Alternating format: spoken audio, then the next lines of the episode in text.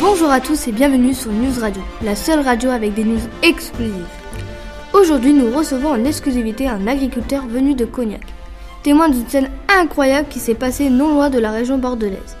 En effet, nous allons traiter d'un sujet assez extraordinaire. Il s'agit d'un petit groupe d'agriculteurs qui auraient découvert un nouvel engrais, qui serait deux fois plus puissant que le glyphosate et qui éradiquerait toutes les mauvaises herbes, mais qui cependant, attention, aurait des effets hallucinants sur le corps humain. Nous accueillons notre premier témoin qui a été spectateur d'une scène incroyable. Bonjour Monsieur Lambert, pouvez-vous nous raconter votre expérience, ce qui vous est arrivé?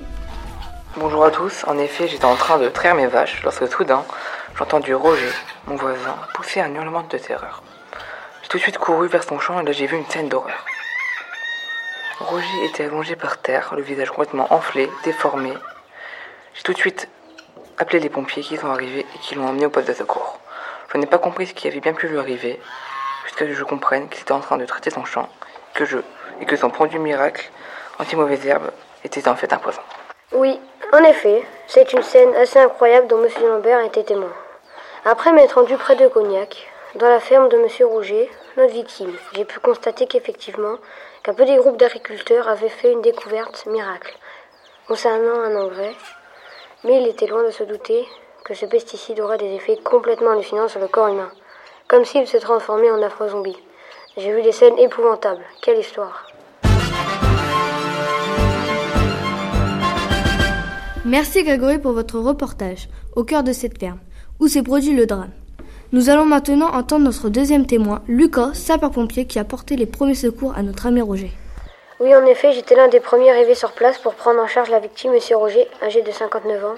Il était, comme M. Rambert l'a précisé, complètement enflé. Je n'avais jamais vu une telle chose. C'était complètement hallucinant.